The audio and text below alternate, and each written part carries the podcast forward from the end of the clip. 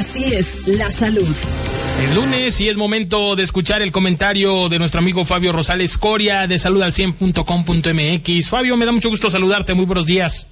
Comentarte precisamente este, una eh, situación luego muy común en los eh, eh, consultorios de medicina familiar de las diversas instituciones públicas o incluso hasta privados, Jesús, llega a suceder que tanto en consultorios privados, eh, públicos de medicina familiar, es decir, primer nivel de atención, eh, la gente eh, llega, los pacientes llegan previendo que es una urgencia lo que tienen, o sobre todo en los hospitales de segundo nivel.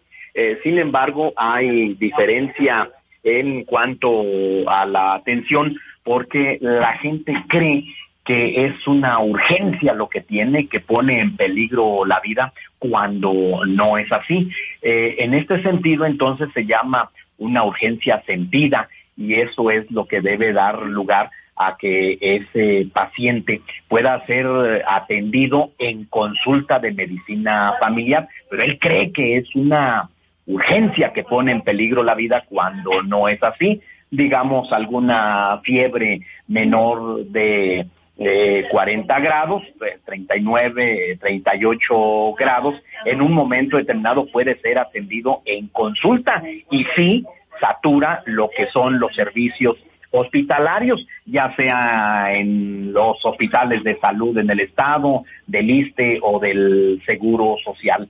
Digamos que en las meras urgencias lo que significan emergencias y que ponen en peligro la vida, que deben de ameritar la atención inmediata en eh, las salas de urgencias de los hospitales. Estamos hablando de situaciones como traumatismos craneoencefálicos, como infartos, eh, el que ya está a punto de parir una mujer, etcétera. Ese tipo de cosas sí ponen en riesgo la vida y esas son las que verdaderamente tienen un color rojo de atención, las que entran sin mayor problema eh, por las áreas de urgencias de los hospitales. Por eso es que muchas veces se saturan las áreas de urgencias de los hospitales, del INS, del ISTE o de salud en el estado y la gente dice, no me atienden y traigo una diarrea tremenda, por ejemplo, o la tos y, creo que es de las vías respiratorias eh, de mi hijo. Eh, en efecto, sí se atienden, pero como tienen un color distinto al rojo, es decir, hay una sala que se llama triage, es una palabra eh, extranjera, y que permite en los hospitales delimitar o calificar la urgencia rojo, entran de manera inmediata, este amarillo también eh, los van a atender, pero ya las que son en verde sí los atienden, pero esperan más. Por eso es que la gente eh, se desespera, eh, gritonea, exige una atención que debe de ser precisamente, que amerita ser trasladada a un consultorio de medicina familiar. Son lo que luego se llaman urgencias sentidas.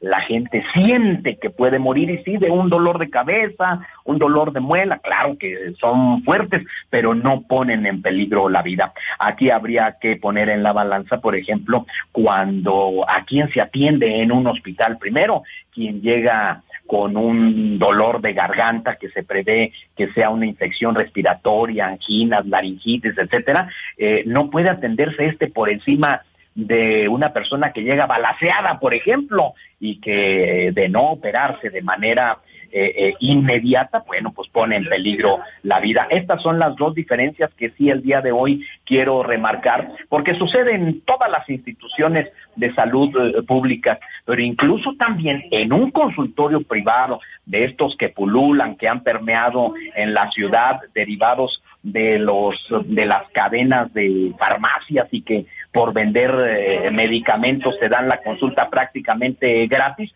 Bueno, habrá que ver que también tienes que esperar.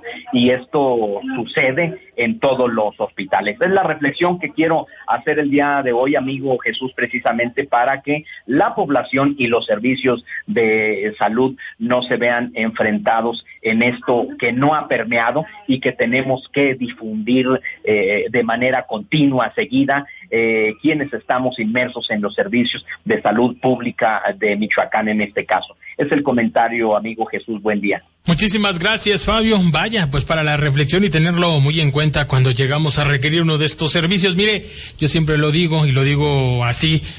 Hasta cuando vamos a pagar por ese servicio, cuando vamos a un especialista o a un médico en el ámbito privado, tenemos que esperar, tenemos que sacar cita y después de ello esperar a que nos toque y vamos a pagar Híjole, pues así las cosas. Gracias, Fabio, buenos días. Y de hecho en los privados también sucede. Si tú ya tienes una cita y te dicen, estoy esperando, digamos, al, traumatólogo, eh, me va a revisar este dolor de columna, a ver qué tengo, me va a mandar a hacer este eh, placas y bueno, lo estoy esperando. Pero si en ese momento en el hospital le llega al doctor un, un fracturado de un accidente, una moto, él va a tener que dejarte, va a salir de su consulta incluso y se va a meter a quirófano.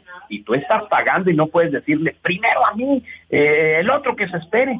Hay urgencias y entonces en esto también debemos de reflexionar. Eh, yo sé que en todos los hospitales hay problemas, hay este, eh, carencias, pero sin duda alguna la buena fe eh, de todos los uh, trabajadores de todos los hospitales del sistema de salud público y privado eh, campea para atender lo mejor a la población, amigo Jesús. Muy bien, Fabio. Muchísimas gracias. Muy buenos días. Buen día, hasta luego.